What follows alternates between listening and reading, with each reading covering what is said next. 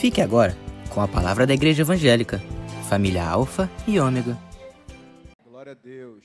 Graça e paz, queridos. Podeis tomar assento.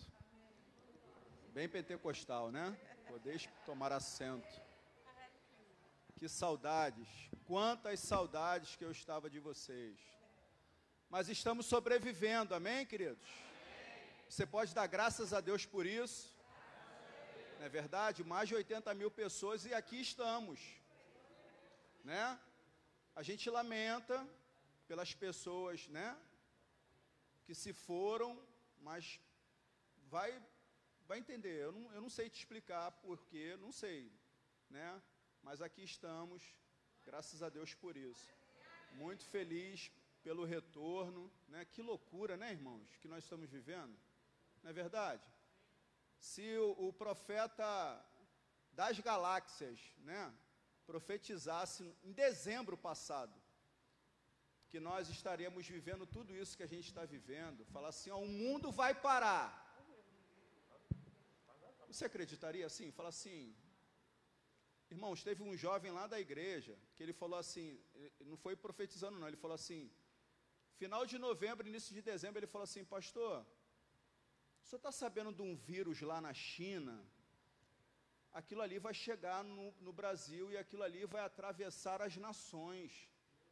Porque de acordo, aí ele foi dando, que ele ele está se especializando em ciência e tal, ele falou que de acordo com não sei o que, não sei o que, não sei o que lá, não sei o que lá, ele foi dando particularidades.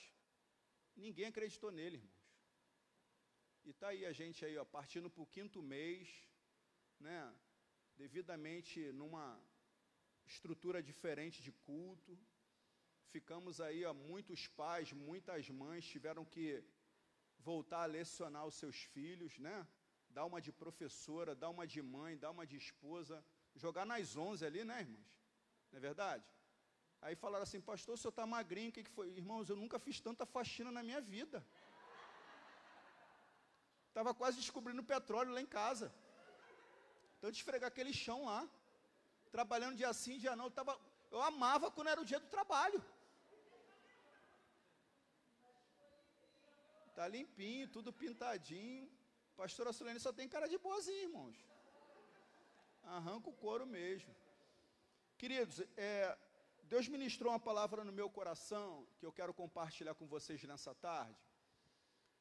Eu não vou falar de pandemia, eu não vou falar de quarentena, eu não vou falar de isolamento, mas existe algo que muito tem se falado para esse tempo que nós vamos viver pós-pandemia.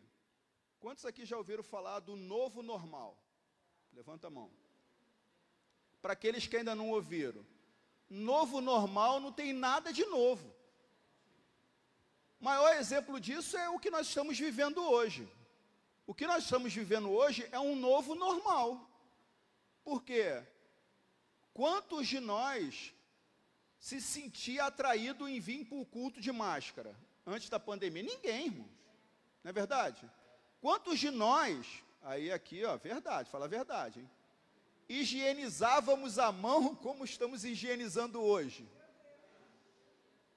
Não é verdade? A gente né, lavava a mão e tal, né? De vez em quando. Quantos de nós imaginávamos a gente não apertar as mãos e dar cotovelada, ou se não soquinho? Não é verdade? Isso é o novo normal. Foi difícil a nossa adaptação. Você chegar em casa, né? Eu chegava em casa do trabalho, já ia entrando, aí eu falei, não, não, não, não, tirar o sapato, gel, isso, tira a roupa, bota para lavar, para o banho, que não sei o que. Não era assim, né? Aí, com o tempo, né, de tanta gente tomar bronca, a gente acabou aprendendo. Isso se tornou um novo normal. Eu não sei quanto tempo isso vai durar. Não sei, não sei. Né? Até pouco tempo atrás, eu acredito que um mês atrás, nós não estávamos mais ainda com a reunião do culto. Estávamos falando para uma câmera, lá na igreja também estava assim, né? Aquele negócio que gerava até temor, irmãos. Era estranho você falar para nada assim, sabe? Você não sabe quem está ouvindo você ali do outro lado. Porque isso vai para o YouTube, vai para as redes sociais, o mundo pode assistir. Não é verdade? Então, assim, era estranho, dava um temor, porque era o novo normal. E aqui estamos, graças a Deus. Daqui a pouco você que está assistindo o culto em casa, daqui a pouco você vai estar de volta. Espera um pouco. Há tempo para todas as coisas, não é verdade, queridos? Eu quero é, basear a minha fala no livro de Atos, capítulo 16, a partir do versículo 25. Atos 16, a partir do versículo 25.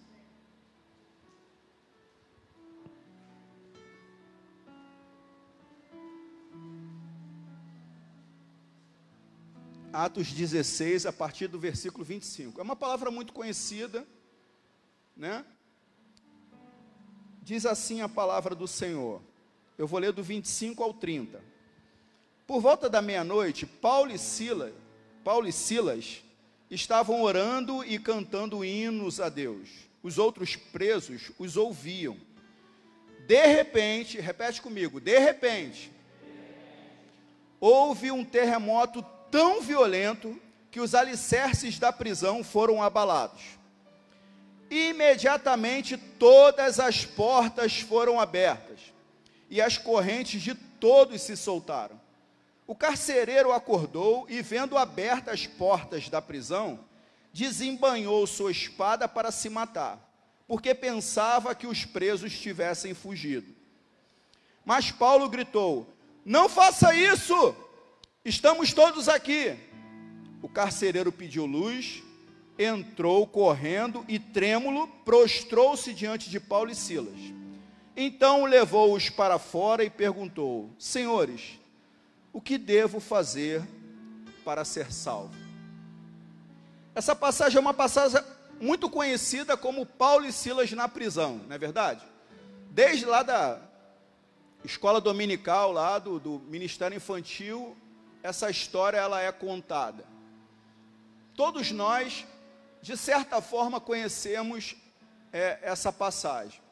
Eu tenho dito, e eu acredito nisso que eu digo, que a gente só desfruta daquilo que a gente entende e conhece.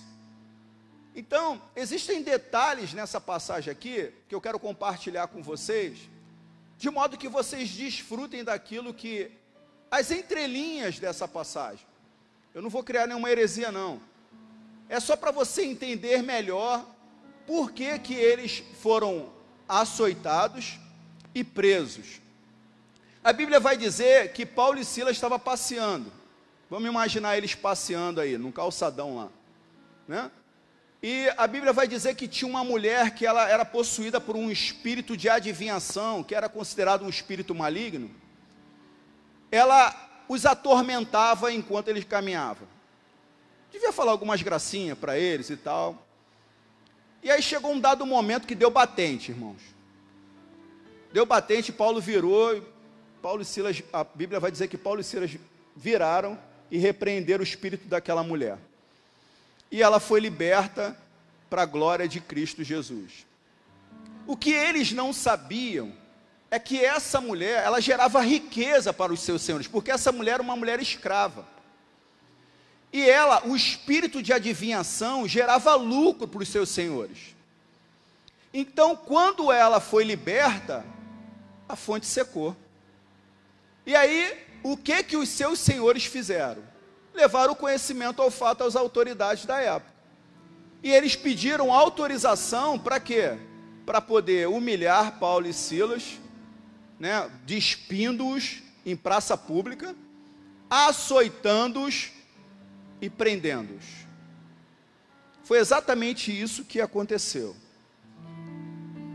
E aqui algo me chama muito a atenção nessa passagem.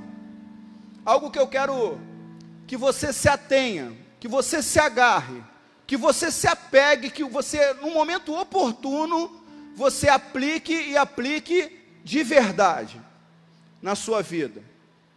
Queridos, diante, a Bíblia vai dizer, nós lemos aqui, que durante a madrugada, depois de estar as costas toda alanhada, depois deles terem sido humilhados em praça pública, porque eles foram expostos à nudez, depois deles terem tido a sua liberdade restrita, porque eles foram presos, eles passaram a viver reclusão, diz a palavra de Deus que mesmo assim, Paulo e Silas, durante a madrugada, o que, que eles faziam?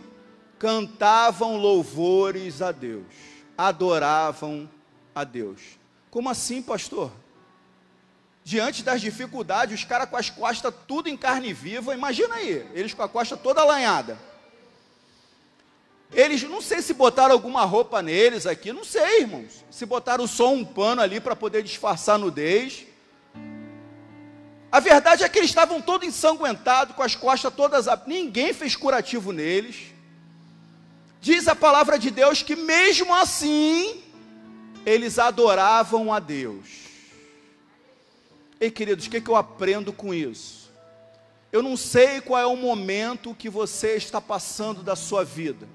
Eu não sei se você teve alguma vítima na sua família do Covid. Eu não sei se você perdeu algum ente querido, se você perdeu algum amigo. Eu não sei o motivo da sua dor. Eu não sei se você é, é daquela, daquelas pessoas que perdeu o emprego, perdeu o negócio. Eu não sei, queridos. Aí você pode falar assim, ah, pastor, mas ninguém, ninguém conhece as marcas que eu carrego. As pessoas, o senhor está falando isso porque o senhor é funcionário público. É mole falar isso. Ninguém sabe as dores que eu senti, que eu sinto até hoje. Ninguém sabe daquilo que eu enfrento no meu dia a dia, os grandes embates, as dificuldades, a escassez, a solidão. Queridos, pior do que Paulo e Silas você não é. Porque a prisão daquela época não era Bangu 1, TV a cabo, Wi-Fi, celular, nada disso. Né? Churrasco, frigobar, celular, visita íntima. Eles eram acorrentados, pés e mãos. Você consegue se imaginar adorando a Deus dessa forma?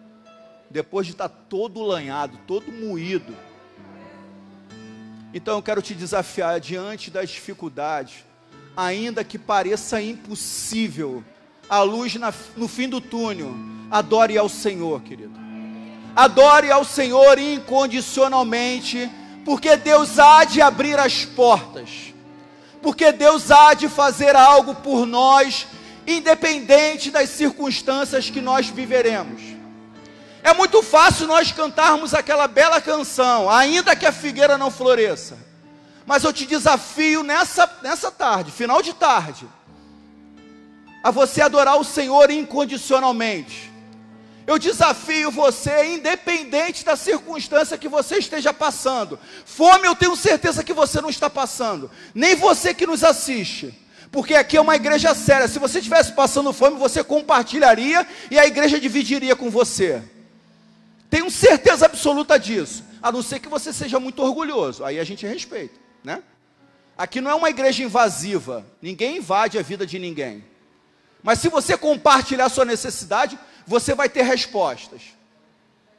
Amém? Então, diante das dificuldades, pode parecer a mais difícil, a mais é, insolúvel. Adore ao Senhor. Adore ao Senhor.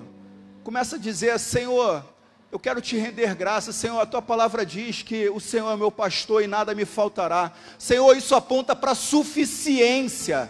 Suficiência, Deus, tu és suficiente para a minha vida. O Senhor, sendo o meu Senhor, basta. Tudo é consequência, tudo vem em ato contínuo. Senhor, se eu buscar o teu reino e a tua justiça, todas as demais coisas me será acrescentada. Eu preciso me apropriar disso, eu preciso me apropriar dessas verdades, eu preciso trazer praticidade a isso, porque senão eu corro um sério risco de viver religião, queridos. Eu não sei, aqui não, não tem dessa gente não, mas lá em Jacarepaguá, um monte de gente que estava assistindo o culto online botava lá no recadinho: ai, que saudade da igreja. Ai, poxa, ai, quando vai acabar? Quando vai... Aqui não tem dessa gente.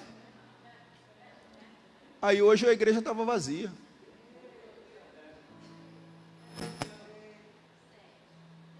Amém. Amém, né? Então, queridos, tire lição disso. Paulo e Silas, eles nos dão uma aula tremenda, queridos. E aprenda uma coisa, para que a gente viva um novo normal, a gente vai ter, precisar de novas atitudes, porque senão o novo normal vai ser o velho normal. Não é possível, queridos, que Deus nos, nos permitiu viver reclusos quatro meses, a gente está falando de quatro meses, 120 dias, dentro de casa, para você continuar sendo a mesma pessoa, querido. Não, não foi, não foi, não foi. Estranhamente, Deus nos, reclu, é, é, nos colocou reclusos dentro da nossa casa, não é verdade? A maioria das vezes. Algumas pessoas que estavam trabalhando, né, como a gente tem conhecimento, que ficaram é, em hotéis aí, porque quando agravou o problema, a pessoa estava trabalhando, aí ficou, mas um caso ou outro aconteceu isso. Mas a maioria de nós ficamos em casa. Justamente aonde Deus ele tem prazer é na comunhão familiar. É justamente para que haja. Eu, queridos, a gente poderia aqui falar assim, pastor, sabia que está tendo um monte de separação? É verdade, eu sei disso. Mas eu prefiro me segurar, querido, nas coisas boas. Você sabia também que é verdade, tem um monte de casos de separação, porque o, o marido ele não sabia com a pessoa que estava casada, nem a esposa. Mas você sabia que teve um monte de pedido de perdão também? Eu não sei se você sabe disso, mas chegou ao meu conhecimento de pais pedindo perdão a filhos, pedindo perdão às esposas, maridos pedindo perdão, esposas pedindo perdão, famílias se reconciliando, queridos. Houve um tempo justamente para isso, para que as pessoas se ajustassem, casamentos fossem ajustados, famílias fossem ajustadas, para quê? Para que na hora do novo normal eles não vivessem as mesmas práticas. Então se aproprie disso. Se aproprie disso. Sabe por quê, querido? Toda situação difícil, eu creio nisso, é o prenúncio de uma grande vitória. Eu não sei se você pensa assim. Toda situação difícil é um prenúncio de uma grande vitória. Por que, que eu digo isso? A partir do versículo 26 que nós lemos, a Bíblia vai dizer: de repente, houve um grande terremoto e todas as portas se abriram. Com toda a barulheira causada pelo terremoto, diz as Escrituras que a primeira coisa que o carcereiro pensou em fazer, quando ele ouviu aquela barulheira toda e ele viu as portas dos cárceres abertas, a primeira coisa que ele pensou foi em se matar. Porque ele sabia que tinham dado a ele uma responsabilidade muito grande, que era cuidar de presos. E eu imagino que Paulo e Silas, da maneira que foi, né, como a gente conversou aqui anteriormente, ele mexeu na economia local ali, repreendendo o espírito daquela mulher. Ele deve ter recebido, aquele carcereiro deve ter recebido uma ordem e falou assim: ó, cara, ó, presta atenção, cara. Se der sono, vai lá, lava o rosto, paga flexão, pô, polichinelo, faz alguma coisa. Mas se der sono, cara, não, não permita. E aí me permita conjecturar aqui, né? A Bíblia não diz isso, é uma coisa minha, uma visão minha. Eu fico imaginando que aquele homem, a primeira coisa que ele pensou fazer em se matar foi porque ele deve ter pensado que ele fracassou na sua missão. Sim ou não? Você pensa assim comigo? Caramba, me deram uma missão, cara, e eu fracassei. E essa missão não tem volta, cara. Então a melhor coisa que eu vou fazer é tirar minha vida. A primeira coisa que ele pensou, ou talvez ele deve ter pensado: caramba, eu fracassei naquilo que é ofício profissional meu, aquilo que gera o meu sustento. Caramba, como é que os meus filhos tomarão conhecimento disso? Porque isso vai virar notícia na cidade. Que os presos fugiram e eu fracassei na minha missão. Como é que a minha família vai receber isso? E aí ele provavelmente ele deve ter pensado em tirar a vida por conta disso. Mas a Bíblia vai dizer que Paulo, ele dá um grito, ele fala assim: "Não faça isso!" Estamos todos aqui. Que alívio para aquele homem, né? Imagina. Aí diz a Bíblia que ele correu em procurar as tomadas ali para poder acender, para ver se era verdade mesmo. E a Bíblia vai dizer que até os outros presos, ninguém fugiu, irmãos. Ninguém, até eles ficaram, né? Há quem diga que Paulo e Silas devia ser muito desafinado, né? Para romper todas as cadeias, devia ser muito. Mas eu prefiro acreditar que foi o poder de Deus. Amém? Não é verdade? Aí diz as escrituras que prestes a cometer suicídio, já com a sua espada desembanhada na mão, o apóstolo Paulo gritou: Não faça isso. Estamos todos aqui. E aqui vai um conselho, queridos. Principalmente para você que é autônomo. Temos autônomos aqui? Profissional liberal? Né? Empreendedor. Temos empreendedores. O conselho vai para todos, mas principalmente para vocês. Queridos, é verdade que, diante de toda essa situação vivida por nós, os dias são maus. É verdade. Eu não estou aqui para camuflar isso, não, é verdade. Né? A gente vai ter que se esforçar para recomeçar, a gente tem que se reinventar para algumas coisas. Né? A gente está lidando com isso lá na igreja também. Muita gente desempregada. E as pessoas estão ali, né? Se reinventando. Mas deixa eu te dizer algo: isso é totalmente legítimo você se preocupar com como é que vai ser a manutenção do seu lar, como é que vai ser é, cumprir com os compromissos, com as despesas mensais. Mas posso te dizer algo, em nome de Jesus, não haja por desespero. Em nome de Jesus, não haja por desespero. Porque o desespero ele tem um poder de anular a fé. Agir por desespero na força do braço, nós dizemos para Deus sem palavras que nós não precisamos dele. Nós sabemos como resolver. Então, em nome de Jesus, não haja por desespero. Espere, porque Deus tem um de repente para a sua vida. Deus tem um de repente para a minha vida e para a sua vida. Você crê nisso, querido? De repente, Deus pode bradar em nosso favor. De repente, Deus vai abrir todas as portas para as nossas vidas. De repente, ainda que o comércio do vizinho não esteja é, é, é, aberto ainda, ele tenha falido, de repente Deus pode bradar ao nosso favor. Você crê assim? Então, em nome de Jesus, se aproprie dessas verdades. A palavra de Deus vai dizer no livro de Tiago que aquele que ouve as Escrituras e não as pratica é como um homem que olha no espelho e quando ele sai, ele esquece o que ele viu. Então, por favor, se aproprie disso, para que no momento oportuno você coloque prática nisso.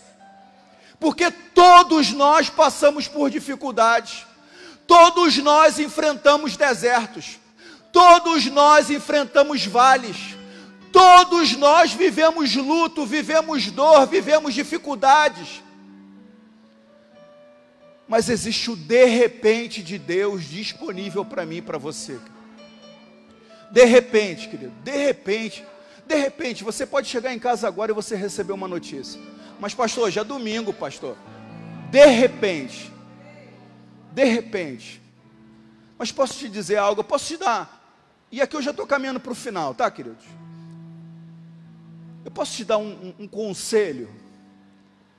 Paulo e Silas tiveram que passar por tudo isso para que o carcereiro e a sua família fossem alcançadas pelo amor de Deus. A Bíblia vai dizer que esse carcereiro ele se tornou cooperador do ministério de Paulo. A Bíblia vai dizer isso. Lá na frente. Ele se tornou um cara assim, mas para isso, Paulo e Silas precisou ter as costas toda alanhada de açoites.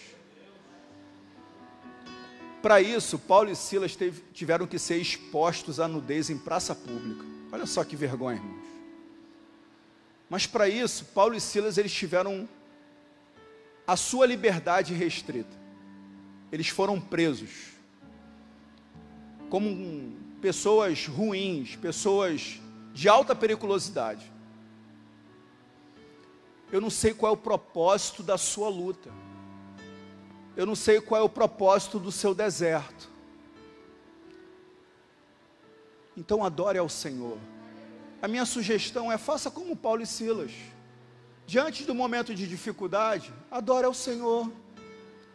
Fala, Senhor, ainda que a figueira não floresça, ainda que o produto da oliveira minta, ainda que não haja é, é, é, gado nos currais, todavia eu me alegrarei no Senhor.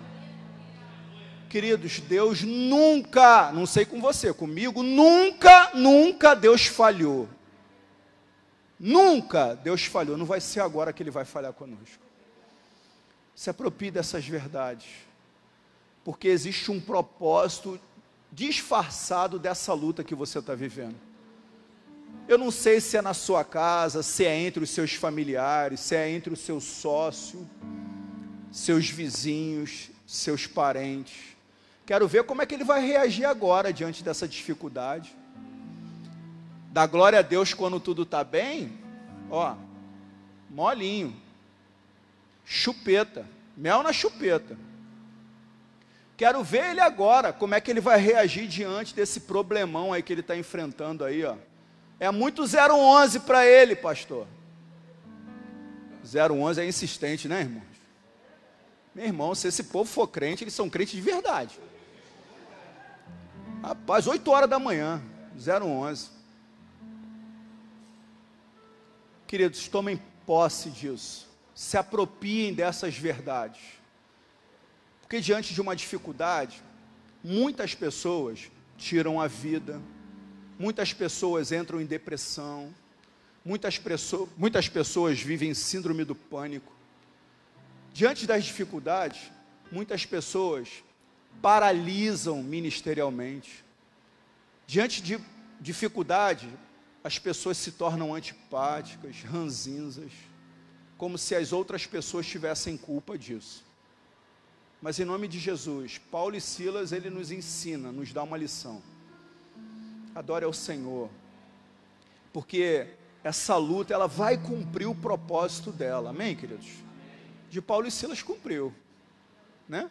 O carcereiro e sua família foram alcançados pelo amor de Deus. Eu não sei quem Deus quer alcançar através da luta que você está passando. Eu não sei, queridos. Eu não sei, eu não tenho bola de cristal. Sabe, mas existe um propósito. A, gente, a nossa vida nada acontece por acaso, queridos. Não cai uma folha, não cai um fio do cabelo que Deus não tem o controle, queridos. A gente precisa se apropriar dessas verdades.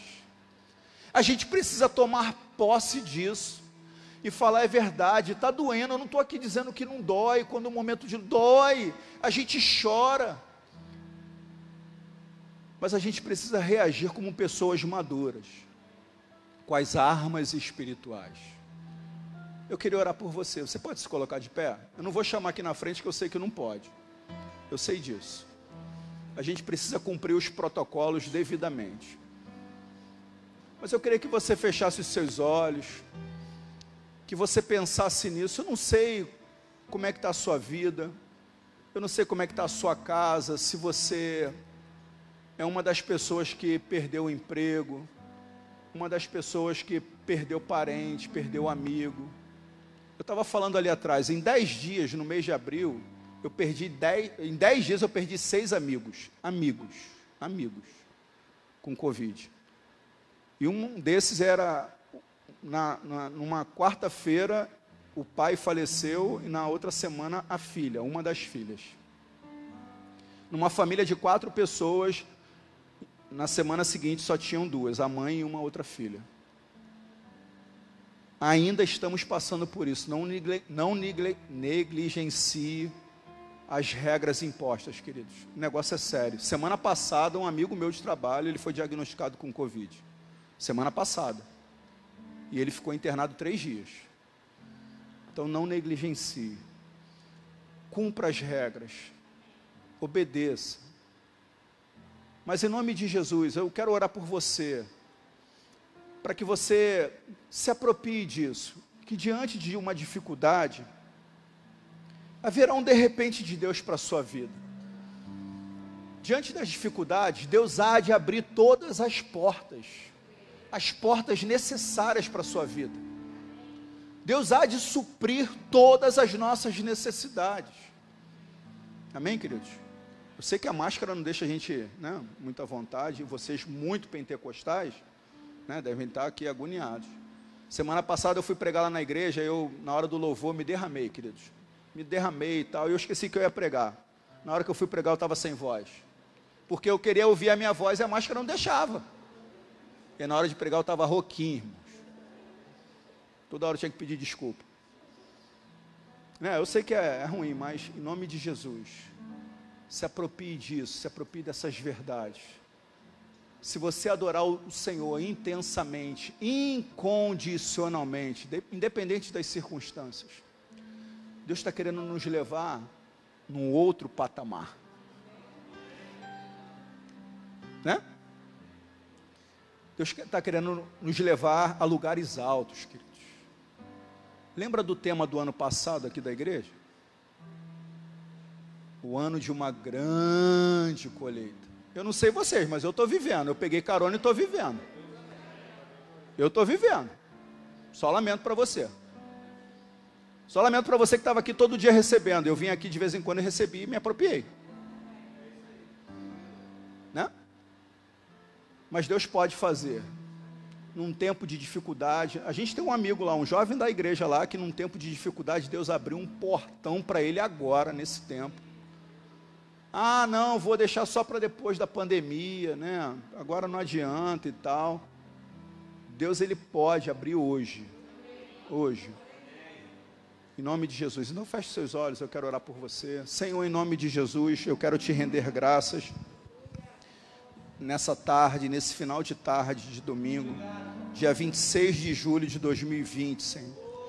Um tempo estranho, um tempo esquisito mas, Senhor, até aqui o Senhor tem nos ajudado. O Senhor tem nos livrado de todas as formas, Senhor. Estamos lutando contra um inimigo invisível, Senhor. Difícil de lidar, nós não sabemos como lidar com essa situação. A gente, em dados momentos, a gente não dá tanta credibilidade. Mas em dados momentos parece que o negócio vai começando a ganhar nome, ganhando endereço ganha forma e atinge pessoas queridas e a gente acaba caindo em si. Isso tirou de nós o convívio de pessoas muito queridas. Nós choramos, nós lamentamos. Isso nos causou dor. Mas não permita com que essas dores, Senhor, nos paralise, Senhor. Nós estamos aqui, Senhor, querendo declarar a Ti a nossa adoração. Nós queremos dizer, Senhor, que o Senhor é suficiente para as nossas vidas. Senhor, nós queremos dizer, Senhor, que ainda que as situações, Senhor, não aconteçam no nosso tempo, nós sabemos, Senhor, que o Senhor tem um controle de todas as coisas. No tempo oportuno, o Senhor há de bradar em nosso favor. Senhor, em nome de Jesus, eu quero profetizar sobre a vida desse irmão, sobre a vida dessa irmã, sobre a vida desse querido que está nos assistindo através das redes sociais, Senhor que o Senhor profetize um de repente do Senhor sobre a vida deles. Senhor, de repente o Senhor há de abrir uma porta de excelência. De repente o Senhor há de levar cura.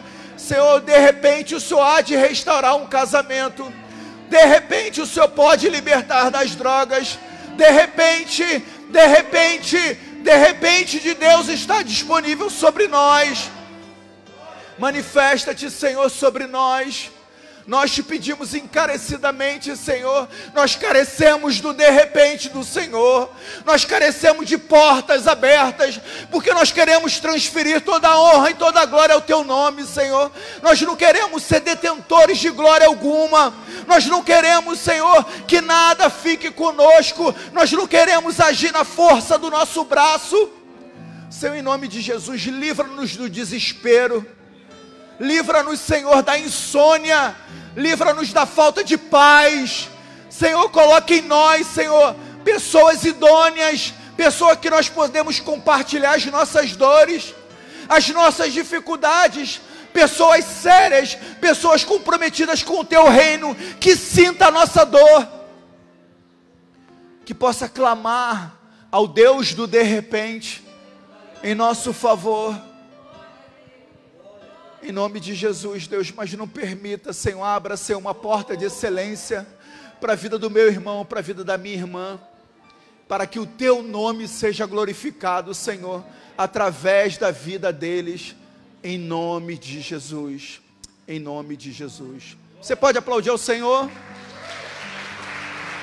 Glória a Deus, glória a Jesus. Você pode se assentar. Que você seja encorajado a trazer praticidade a essa palavra, amém, queridos? Deus abençoe a todos. Um prazer estar com vocês.